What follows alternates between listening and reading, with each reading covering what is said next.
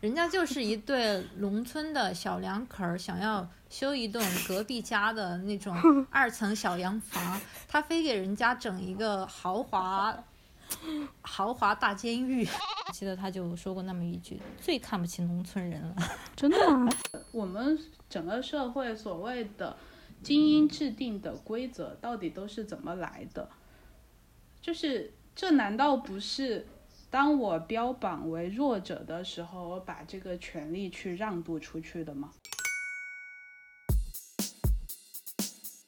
好，欢迎来到人间清醒研究所，我是主持人 Holly。我是 KA，我是烫头，我是范瑶，的又有一位嘉宾，神秘嘉宾。开场的话，我们就啊文艺一点啊，有一首诗歌，我觉得以前读这句话的时候，非常的有画面感。著名的孩子的一首诗，大家应该中国大陆都读过。我有一所房子，面朝大海，春暖花开。大家嗯读那句话的时候，有向往过房子吗？这样的房子？有啊，海海景房吗？对啊，你看人家人家描绘的海景房多么文艺。那比如说，你有想过，这现实中对吧？实际一点，有过想、对啊向往过自己对吧？想要住的房子是什么样的吗？嗯，就一个三十平的小公寓就行了。我想住高层，然后视野开阔一点，然后嗯，可以俯瞰整座城市，就是电视剧里那种偶像霸道总裁住的那种房子，就是我我想住的。你的向往好奇我们特，哎，我们这不是一个严肃的话题吗？是严肃这样开的话题。头好吗嗯，就是具体，哎，大家都是想的方位啊，然后有没有具体就是那个房间的布置啊那些有没有？什么风格？哦，烫头已经知道了，霸道总裁风格。嗯嗯嗯嗯，我想，呃，我想要个浴缸。哦哦，K K，我们一直知都知道你的生日众筹个浴缸。对 但是没有房子放啊，就光一个浴缸是吗？嗯，那行吧。比如说 K K，你你就是说你三十平安一个浴缸，然后让设计师帮你设计，最后他觉得浴缸放不下，就给你扔了，你感觉怎么样那不行，那可以放我卧室，放我客厅也行。啊？人家设计师就是怎么合理规划，都说你这不行啊，就是不能要浴缸。不合理，不合科学，不合设计，给老子爬，给老子爬，换一个。对吧？嗯，其实啊，其实我刚刚提到的这个，啊，就是开玩笑，其实就引，其实要引今天的一个话题，就是关于梦想改造家，其实就关于设计师的那种。大家看过这个节目吗？我小时候很喜欢看他的那个可能兄弟档吧，或者说是他的前身《交换空间》。哦，吓我一跳！哦我我说你小时候就看过这个，你装嫩吗？小交换空间就是小的时候啊，哦哦，我知道交换空间哎，是交换空间。对啊，梦想改造家还没多久出来的，大概我大是这个学的时候吧后后。续的，嗯嗯嗯，哦后续的就就这个新闻才看的，后来就没有看过。嗯，K K 看过吗？没有看过哎，嗯。就是也是看过交换空间，小时候觉得？就挺美好的，哦对，我还没有看过。完节目就很高，嗯嗯，就很高兴啊。我还没有就是他们嗯他们最后交房的时候就，呃，大家一起很快乐，然后哦会聊对一些设计，嗯，那我还就是比你们入门前，我其实就看过《梦想改造家》，还就看过他们那个火了一期青山周平的那一期，就是那个日本设计师设计那个北京胡同。而且我是看那之前，我是先知道青山周平是从那个《知日》杂志，嗯，前嗯三期有一期宅家，然后我看就那个时候不知道闲嘛，对，比较感兴趣，然后就看青山周平是那个，嗯，开类似我们这里的开场词，他写的那种，我就觉得这个人挺有趣的。后面就看到他改造的那个胡同，当时觉得哇，我是第一次看这种哈，觉得哇，真的很神奇，然后觉得啊，好妙啊，就是那种日本人的那种缩小空间意识。但是后来就是他改造的很好嘛，对，就是他很巧思的那种感觉，嗯，然后，但是后来就是那个，好像那个就胡同那家叫胖大蛇还是什么，还做过回访，就是说给我留下印象，就是说好像改的那么好，但是住的人不会用，还是怎么样，还是就是有点糟蹋的 糟蹋设计，好像又变成了又乱又挤的那种空间，也不知道怎么回事。唉太艺术了。那跟我们今天想讲那个就挺挺相似的。嗯嗯，有类似性，但是唯一的不同是，那个胖大婶收房的时候，他们是确实很开心、很 happy 的。嗯，更大的如果是嗯网友投票的话，可能更大的就是这个结果的嗯不满意的过错方的话，更多是胖大婶他们确实生活习惯那些不太好，哦不会收拾。但是我们今天要聊的这一期的话，网友投票一致觉得是设计师 有问题。大家都知道我们说的是哪期吗？最近他翻车的那期。嗯，感觉好像翻车好久了，嗯，就是去年翻车的。对，大家听过那期吗？有耳闻吗？就是一个叫陶陶什么来着？陶磊，对，陶磊的一个设设计师，然后、嗯呃中央美是术学设计师哈，中央美院的。对，反正就是吹得很牛逼的样子。人家就是一对农村的小两口儿，想要修一栋隔壁家的那种 二层小洋房，他非给人家整一个豪华豪华大监狱。对，就网上网友看到之后就挺挺那个舆论吵的挺厉害的，因为他这个人家就想要二层小楼房，你整那么艺术，最后又不实用，然后老两口儿就最后反正也没住那儿，那房子后来就就一堆那个红红砖红砖堆起来的一个大监狱就就放那儿，嗯，就那个不是是小两口啦，嗯就是要退休的夫妻啊，有五个子，老两口，对五个子女想让他们颐养，对吧？安度晚年，修好一嗯点，嗯对，很正常。城市里也有那种给父母装修一下，让他们过一好，过得舒服一些，就那种嘛，朴素的心愿。就是他后来是沦为了一个网红打卡点。嗯呃，我今天看那个资料的时候，其实我是反过来看的，嗯我是先看的他的那个呃陶磊的那个作品，嗯然后后来看的是后面的那个评论。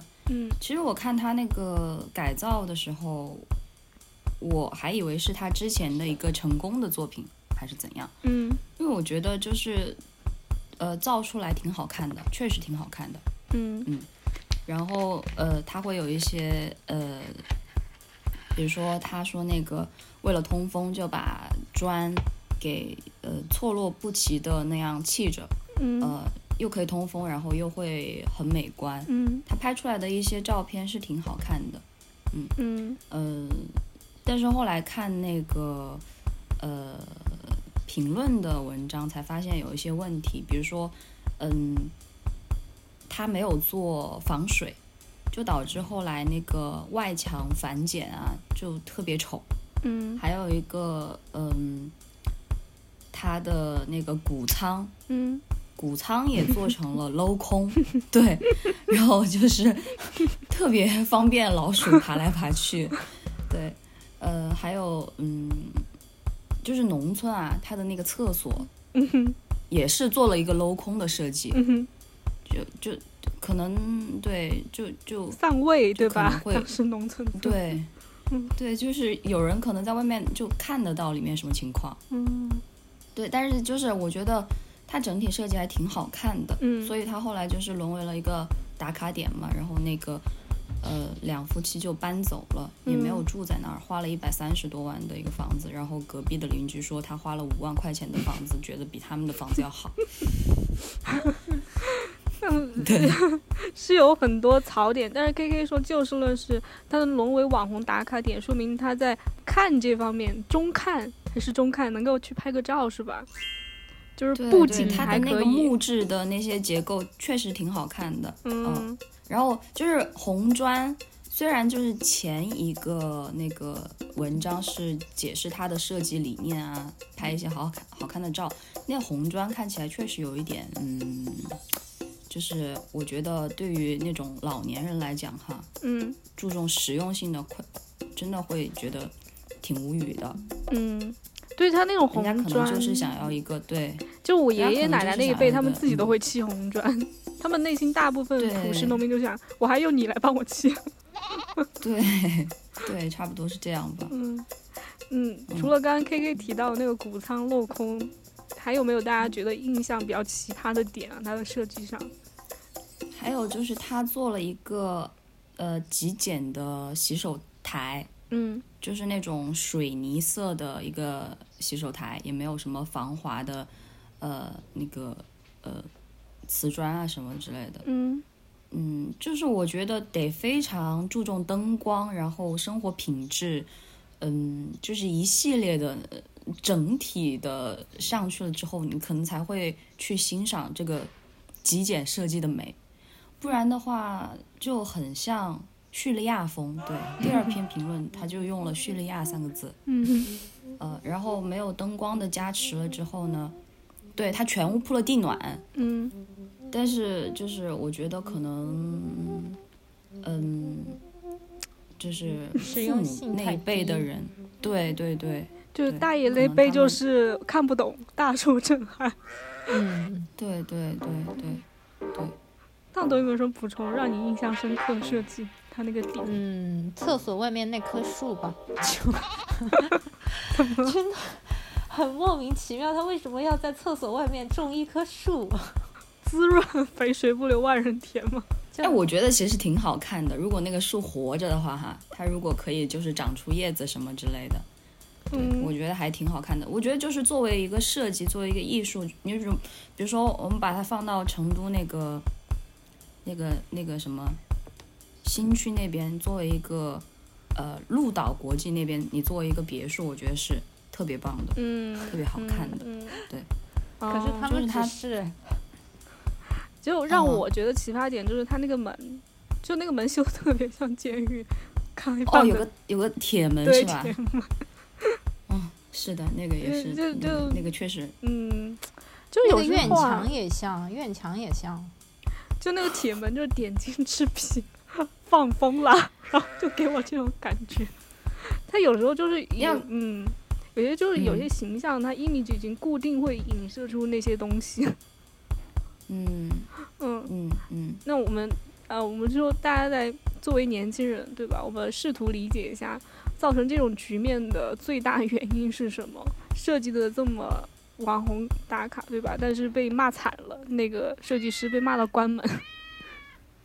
嗯，然后那个一对老农农村夫妻呢也搬出去了，对吧？这个谁都好像没得到什么好处，嗯，什么原因呢？嗯，这个这个设计师肯定要占很大一部分的责任。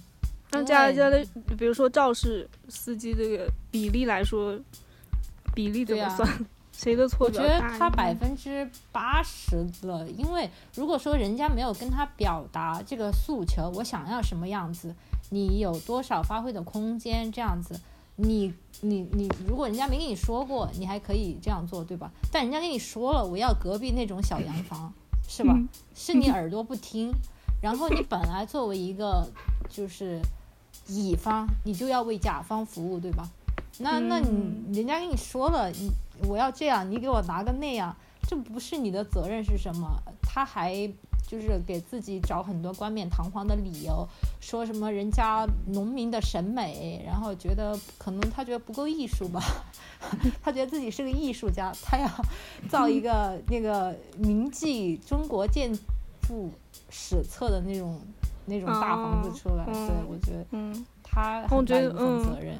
我觉得他们都提的很好，就是你点出了他艺术的身份加了另一个乙方，这样来看，这个乙方确实 挺挺挺牛气的，这乙方是嗯从来没见过的乙方。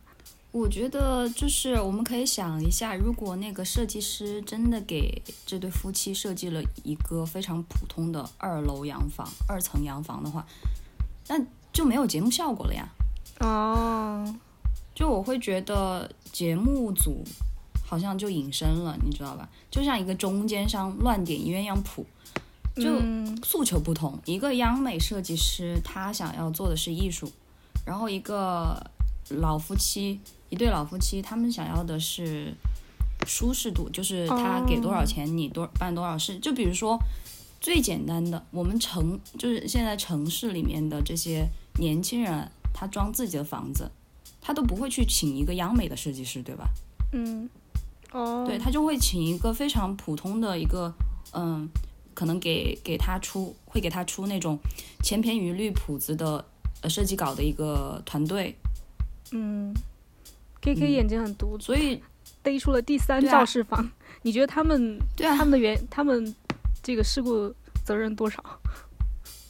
我觉得首先央美设计师他的目客嗯目标客户不是农村老爷爷，嗯，然后农村老爷爷需要的也不是央美设计师来设计他的房子，那就是中间商全责是吗？介绍错了。对，就是 嗯，就是节目制造效果，哦，对，所以我觉得大概率被骗的就是可能是这对老夫妻吧，但是他们真的花了很多钱啊、对你这样一说，确实，你看这样，那个设计师也没讨了好处，被骂关门了，然后那对夫嗯妻也没住房子，那最后谁受益了呢？哦，好像是哈、谁的流量最多？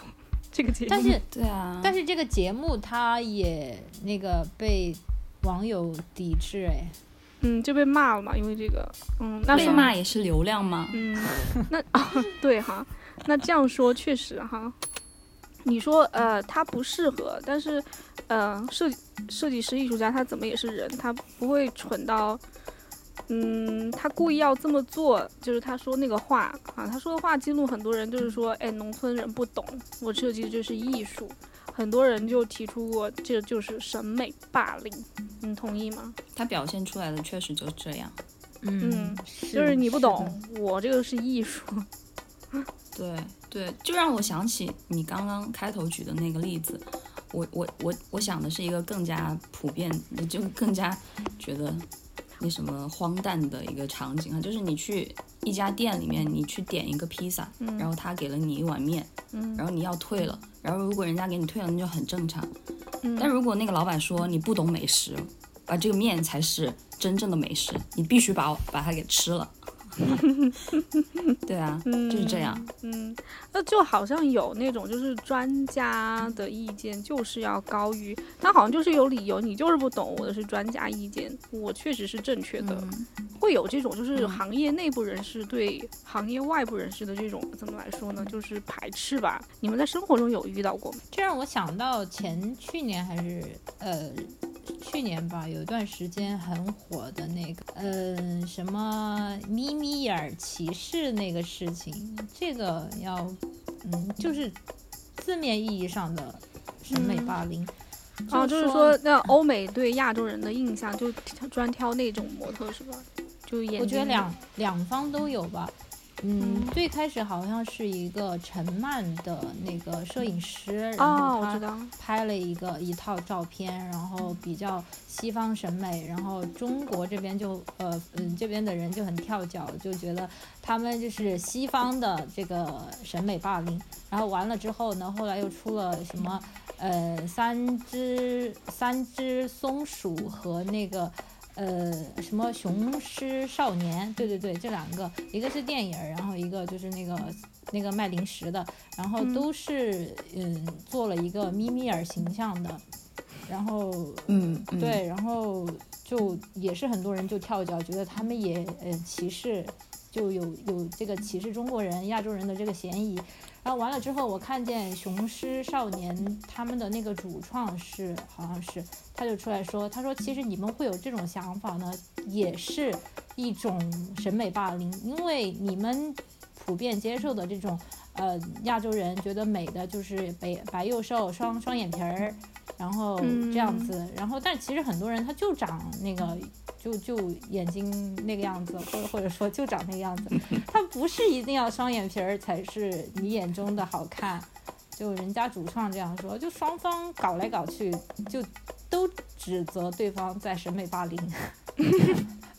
啊，你这样就很深刻啊，就确实审美哪有标准，但是我说你不对，对吧？嗯，对啊对，就是一种，就是一种你这你不这样就不行的态度，就很让人无语。嗯。嗯，对，就是不接受跟自己不同样的那种观点、嗯。标准这样东西，确实，对。嗯，对，假就是你说在走在街上，嗯、你穿牌子的，我穿呃地摊儿买的，那大家谁也不理谁也挺好的。那你不能就是抓着我说你穿地摊买的你就不行，嗯嗯啊，或者是穿地摊买的，你抓着人家穿牌子的，就说你穿牌子的你就不行。嗯，哦，我觉得都挺霸凌的。可能就是因为，可能也是因为审美这东西吧，它没有一个既定的标准，所以大家都想把自己的标准奉为那个最高标准。是那种它会代表一些嗯东西吧，就比如说、大家都觉得牌子的好，嗯，孩子的好，可大多数的人嘛，大多数人吧，就觉得牌子的好，哦。贵的好。对啊，它其实嗯不一定是代表这个东西真的好看，嗯，它有一些就是意识形态的东西在里面，可能就是包括这个眯眯眼都是有些文化的元素融进去，它有一些嗯。对，为什么排斥眯眯眼？就是因为审美之外的东西。对对，就是在那种呃欧美，他们他们会把眯眯眼作为东方的一种刻板印象嘛。嗯但其实可能大家排斥的只是这个刻板印象而已。嗯嗯 OK，这个设计师，嗯，除了被喷审美霸凌外，另一个他，嗯，被炸的点就是说他有一种精英的傲慢，就因为他央美嗯毕业嘛，然后你农民你不懂，就是对吧？这两个的悬殊，然后又觉得这种精英的傲慢就是他不听。比他就是可能社会等级低的人的，就是诉求，他作为一个乙方却这么霸气侧重，就因为他、对吧，以精英这种形象就是自持这种，同意吗？有的有的。我觉得他是因为他表现的太太太那什么了，他什么？表现的太蠢了，嗯他就一口一个农民，一口一个你不懂，就真的很讨人厌啊！我觉得他是讨厌，嗯他，不是就是嗯对，你觉得他不算精英对吧？他其实就是情商低。他是精英，但是他是一个情商低的精英吧？那我也不知道怎么定义精英哈，就是拿他这个头衔来讲，他挺精英的。嗯，精英的话确实不是说最聪明的，他可能就是一个社会阶层，他处在的圈层吧。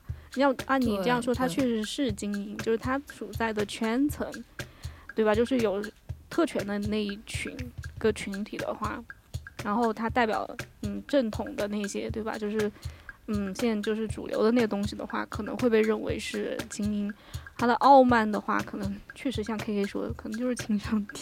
他可能也没有遇到过，嗯或者他生活中就习惯了那个样子，对别的嗯非精嗯英群体那样说。你们生活中有遇到过其他的精英傲慢吗？觉得傲慢和那种我们经常都会听到一种说向下兼容的这词是吧？哦，向下收割。向下兼容，对，嗯，我之前看那个向下兼容，就是聊向下兼容这个事儿啊，评论很多人都在说啊，我觉得我在向下兼容谁谁谁，我觉得我在向下兼容我的朋友，我的恋人，我就觉得，嗯，那这也是傲慢吧？是傲慢，嗯是傲慢。那而且我们刚刚说的精英嗯的傲慢，他怎样才是一个问题呢？对我们的生活有影响了，就是问题嘛？就让我想到，嗯，其实我们的生活规则嗯，就是来自这些精英的，对，对吧？嗯那比如说之前的北京的低端人口，嗯那就很傲慢啊。嗯，对你意思就是他们在制定规则，他不遵循规则，他就习惯了制定规则，对别人发号施令那种。可能你说是这种东西。然后我们，但是也有那种就是，呃，我们敬仰的人。嗯他会，他可能，所以这个这个划分的标准是什么？是什么？就是我们喜欢一个精英和讨厌一个精英，它的区别是在哪里？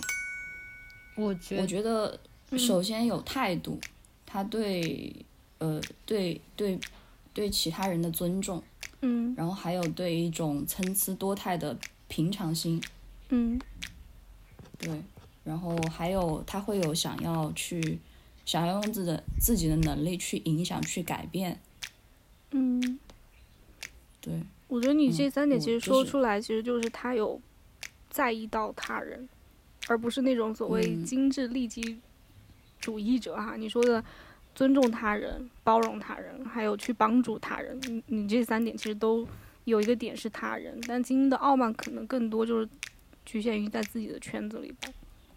对，而且就是嗯，我看资料里面有那种他提到了呃平民视频的走红嘛，嗯。就是为什么现在快手上那些农村的一些呃做饭的视频，一些平常生活的视频引引起了大家的关注呢？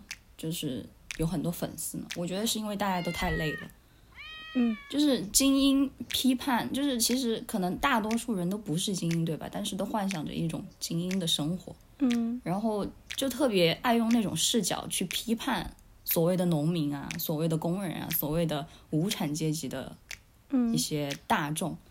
但其实就是你凝视黑洞的时候，黑洞也在凝视你啊。嗯就是你会这样批批判别人，是因为你也会这样批判你自己。所以真的就太累了。为什么？所以看那种嗯非常舒适闲适的李子柒啊，就觉得很很 就觉得很放松。嗯我嗯，觉得是这个原因。烫头，你有遇到过精英傲慢吗？K K 刚才说的那一点，就是他觉得就是这个精英阶层阶层的傲慢，呃，让人舒服与不舒服的一点的这个界限在哪里？我觉得可能有一点最基本的就是，就是他能否跟我们这些普罗大众的一个共，也不能说是共情吧，就是能站在我们这个角度来考虑一下问题。他能够谦逊的，不是站在一个虽然他的见识或者身份地位确实是高我们那么高我们那么一些，但是他还是能够站在我们这个立场上来看待一些事情和问题，这就是我觉得让我们舒服与否的一个界限。精英阶层嗯他是否傲慢的一个判断尺度，在我看来哈。然后至于我有没有遇到，我觉得其实现实生活中遇到的还是不多，只是说有一些他都算不上精英阶层的，他会就是用他那一点儿，就是我们其他人可能没机会接触到的那一点儿知识啊，或者说呃，反正别的东西嘛，他觉得只有他一个人有的，就会在其他人面前卖弄，这个是有的。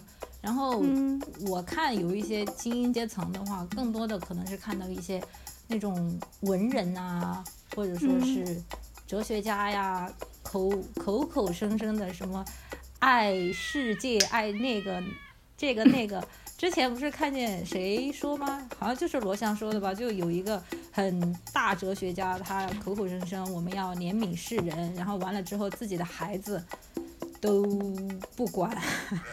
像还有什么，呃，那个高晓松不是之前我看他也说过什么吗？他也不怕穷，也不怕战争，就怕不说真话。那其实可能他，嗯，怎么说呢？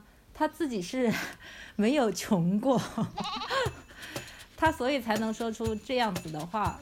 他这个，嗯，可能也不算什么傲慢，他只能说是没有经历过他人的视角，他对他的视角，但是从我们这种很路人的角度看起来，会稍微有的时候会觉得有一些精英的站着说话不腰疼。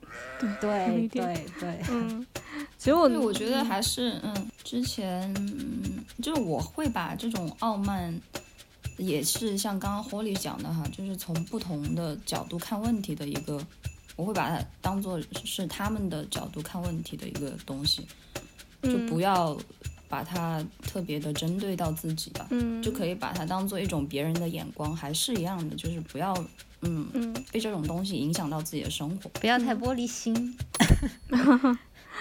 对，呃，因为大家都还我们有一点小小聪明，都还懂得就是精英他怎么想的。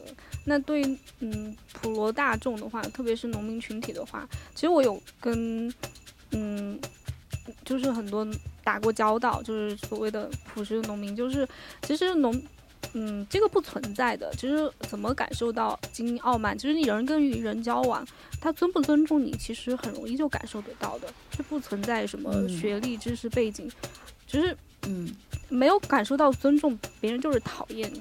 其实很多嗯农村的，特别是农村人，嗯，我之前跟一些就是嗯，就农村的阿姨，他们有一个就是。嗯，应该算是四十多岁的吧，就反正农村大姐，就是说，就是对我说，就是对我跟另外一群朋友说，就是我能够喜欢你们，就是知道你们虽然是有知识人，但是你们知道尊重人。然后他说另一群人，他是不喜欢他们，就是说他们不尊重人，就是那种就是就是精英傲慢的那个意思。就其实嗯对啊，就不管你有没有就是什么阶层，就是作为人的话，他能够很明显的感受到你尊不尊重他，就是就是行为举止和嗯感受吧。这个可能就是嗯他，你像他口口声声，他其实就是没有，他就没有在意。他当然对吧？大家别别人就更容易感受到这个东西。而且精英阶层、他们的傲慢来源于，不就是你可能出身，就是你比别人获得了更多优质的教育资源这些吗？那其实你这个资源也不是属于你自己的。他可能嗯、更多是慕强心理吧，他觉得现在是对吧？对他有优势，就是强者那种、对吧？强权即公理，他强他就有道理，就那种感觉。我感觉精英傲慢很多，就是大家能够理解他，知道他为什么那么想，但这群人可能就不愿意去站在他人的角度。嗯，没过过日子，对吧？没过别人日子，站着说话不腰疼，很正常，对吧？我觉得傲慢是一样的，就是可能群体不一样。比如说我们讲父母的时候，他们也会有傲慢啊，对吧？用他们的人生经验指导我们。对，嗯，确实哈，这个理解不是人人都可以做到的。嗯，嗯那我们大家来正视一下吧，就是最后抛开精英说那些，就是现在对农村人的偏见有哪些？你感觉？我过年我过年回了一趟老家嘛，就是嗯我靠，真的是颠覆我的 对农村的认知。嗯那个农村修的可好看了，嗯嗯嗯，对，而且就是空气又好，环境又好，就感觉啥都好，除了没办法，如果我是一个 freelancer 的话，我真的就愿意在那儿待很久。嗯，啊，就也呃，就偏见之一，就是农村就是穷、落后、乡僻壤对是吗？对，嗯，还有是吧？还有觉得农村人没文化吧？啊，这之个前我们也是有，之前我们前公司不是有个人吗？Holly 认识，那个 KK 不认识，就是有个男的嘛。他我记得就大家呃日常就说话的时候，我记得他就说过那么一句：最看不起农村人了。真的吗？对、啊，他原来这么 low 啊，我都不知道他有这样的发言。呃，因为因为他是做他之前那个领之前的领导就是农村人出身，他就有一种被农村人反制了，觉得 心里很不平衡。那他是来自于自卑吧？对他反正就有一种。我他妈住在城市里的，还被你那个农村人压着，他就心里有这个火，他就就就把这个，这就把这个偏见带到其他人身上，对，他就就说他不喜欢农村人，他真的这么说过。嗯。嗯，嗯，那这个真的确实，就感觉是蠢了，憨憨的。就我觉得像你说的，对狭隘或者自卑吧，对吧？拿着，嗯，可那个就是，啊、没有文化。另一个偏见的话，就觉得农村人土，嗯嗯嗯嗯嗯。土怎么看？就是嗯，比如说呃那个什么快手啊，还有什么，都是下下沉市场嘛，都是些什么土味视频，都是我很羡农村的。慕，就是我之前就是回家的时候路过一个人家修了一个，简直就是一个城堡，真的看起来挺好，挺好看的。但是就是，呃，可能就是跟城里的房子那种别墅相比是土的哈，嗯但我就很羡慕，土又怎样？土土土的就很朴素呀，就很 cozy 呀。嗯，就我之前嗯回老家看见过一栋特别像，你知道人死了那个灵屋吧？他修的特别像，我他妈老远看见那栋房子，我都感觉吓一跳。但是我听说，就是是我们是老家那里最富有的人修的，顿时我看那房子就不一样了。对呀、对呀、对，就是嗯，就是农村的审美。对我之前看过一个农村的，他的房子就是外面就是那种修的，就是有点像那种什么来丽江古城那种山寨风，然后里面一一半是道教，呃，一半摆的是道教风，一半摆的是毛毛主席像，对着摆。就里面的陈设，哇，真的，对，就是，嗯，大家的审美体验养蛊吗，这是在。反正就是挺挺，你你在其他看不到这样的设计，就人能让你大开眼界，就可以说那种嗯就就挺丰富的，真实、朴素，然后接地气。我我就喜欢这样的。但是有一些土味儿视频我还是看不来哈。哦，我不会主动去看，但是我会觉得就是人家住在里面挺开心的呀，嗯哼，对那这这不就完事儿了吗？所以这个他开心就行了。所以范瑶就一直都没说话，看我在在听你们讲啊，对，然后就是因为我我自己的话，就是会觉得，嗯，就是就是我会在想的是说，呃，整个讨论下来，似乎就是精英的傲慢有错，然后呢，呃，似乎这个农村就是正义，然后呢，我只是忍不住的想要，就是可能从另外一边去看一下这个事情吧。嗯嗯对然后呢嗯你说就是对，然后呢，因为呃，不管是审美霸凌还是精英傲慢啊，我觉得这里边其实有一个很有意思的情绪，包括这个事情本身。啊、因为他这事情其实，如果说啊，如果说大家想的是说一个富豪，然后要帮他的父母重新改造房子，啊、然后呢，这个设计师这么改了，大家的情绪会不会这么大？嗯我想应该是不会的。那为什么呢？因为这个故事塑造了一个极端的受害者的样本，然后叫做老两口一辈子的积蓄。嗯，然后又是农村人，那其实它是符合整个社会最对于弱者，呃，弱者的一个定位。然后另外一侧是精英的，就是所谓的艺术家的艺术审美。那所以这个故事产生了一种极其强烈的情绪张力。嗯，但是这里边啊，这里边的话呢，其实我我在我大概之前耳闻过这个 case，这个 case 的话呢，我我有一种特别好好奇或者说特别疑惑，因为整个房子工期的话，它我们假设说它一百三十二万全部打到节目组账上，但是这个工期应该是我看新闻的话，应该是也是延延前前后后一整年左右。那么在这个过程中，在这个过程中，我相信作为当事人，他一定是知道这个进展的，不管他是主动了解的还是被动的。那为什么没有叫停呢？如果如此不满意的话，嗯哼那这个这个其实我觉得可能有两种哈，第一种叫做对于专专家的盲从。嗯，然后还有一种的话呢，就是对于权威的信服，嗯，对啊。但是同时的话呢，包括我们整个社会所谓的精英制定的规则，到底都是怎么来的？就是这难道不是当我标榜为弱者的时候，我把这个权利去让渡出去的吗？嗯，最后整个社会就会变成了一种呢，叫做，呃，我有一个爹，嗯，嗯，然后呢，爹爹做的对了就是英雄啊，就是其实就是刚才你们讨论到的，就是什么样是我们喜欢的精英，什么是我们不喜欢的精英，对吧？然后就是爹做对了，你就是我的好爹；爹你做错了，你就不是我的好爹，对吧？然后所以把所有包括我们的日常的生活，然后把我们周边的环境，把我未来要住一个什么样的房子，不管是出于懒惰也好，出于信奉权威也好，把所有的事情都让渡给了别人。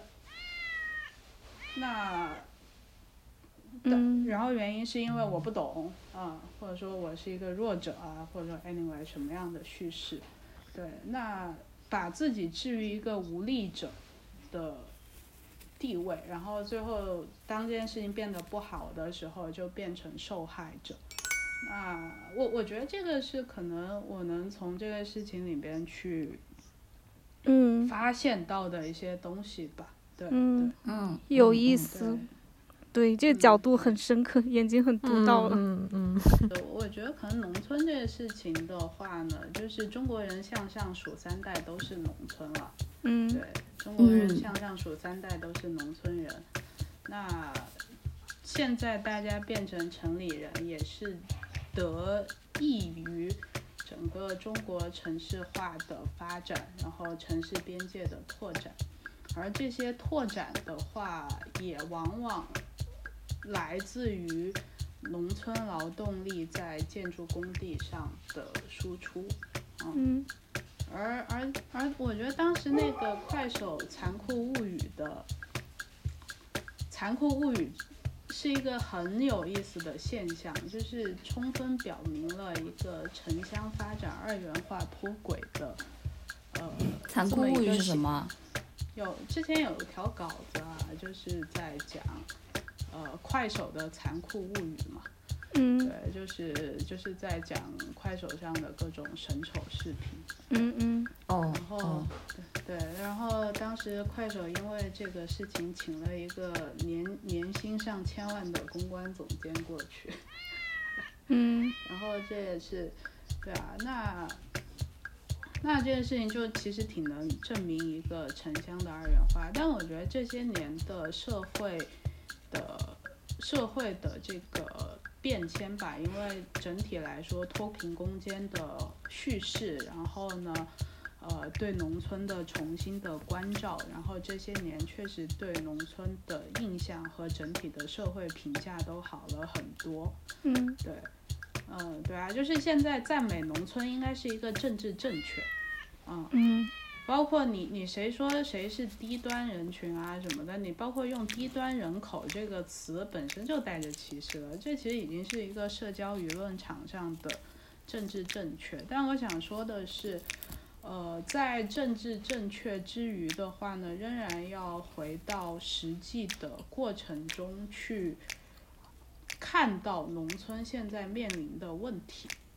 嗯比方说认知差异就是认知差异啊，嗯嗯对吧？你不能把一些，呃，就是需要怎么讲，可能被要被讲精英傲慢了，对，就是就比方说，女孩子就应该送去上学，对吧？那农村现在很多观念就是女孩子就是要嫁人去打工，然后养她弟弟。我们就要正是这样的农村有落后的东西，然后呢，呃，嗯不要把，因为它是一种政治正确，然后呢，全盘的一些美化，或者说你就是不能讲，对，嗯，那那比方说农村的欺诈现象很大啊，很多啊，嗯。然后那那就是就是，当然我我是高度的，呃，没有没有，我觉得我请了一个时事评论员，太棒了。